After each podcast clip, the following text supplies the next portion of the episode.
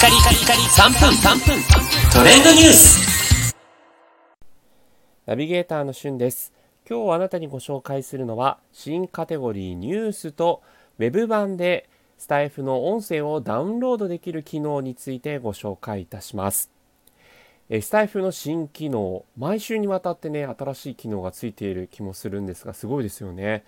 え今回新たに2つのカテゴリーが生まれましたその一つが、初めましての放送ということで、え、ライブを初めましての方のね、カテゴリーは以前ありましたけれども、え、今回ですね、収録放送を初めてアップロードした方に関してのカテゴリーが新しく生まれました。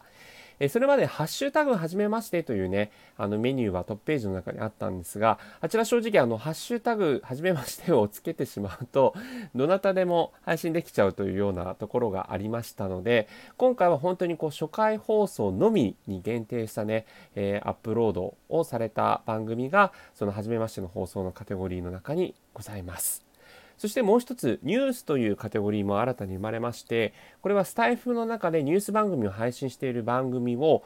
スタイフの運営者の方がピックアップして配信をしている、配信というか、えー、カテゴリーの中で紹介しているということで、えー、今までね、カテゴリーの中で、まあ、雑談とか恋愛とかカルチャーとか様々なカテゴリーがあるやつは、あのご自身のね、設定によってそのカテゴリーに振り分けができましたけれども、このニュースに関しては、えー、スタッフ、財布の運営者の方が選んでいるということもあって、自分でカテゴリーで選ぶことはできないんですね。で、どうやらあの中野 F 中の人 FM というね、スタイフ運営者のお二方がやられている番組を聞いたところ、ハッシュタグニュースとつけると、今後そのニュースカテゴリーの中にね、えー、ジョインするものを運営者の方が選べる、選んでいくというような話もありましたけれども、今回ね、このニュースカテゴリーの中に、えー、この本番組を選んでいただいているということで、本当にありがとうございます。光栄です。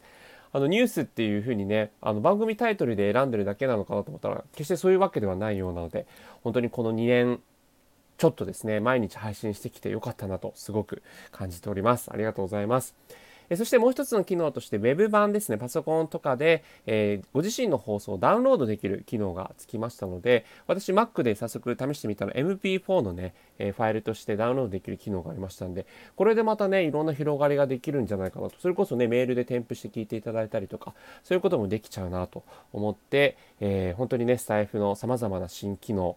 これからも楽しみですね。それではまたお会いしましょう。Have a nice day!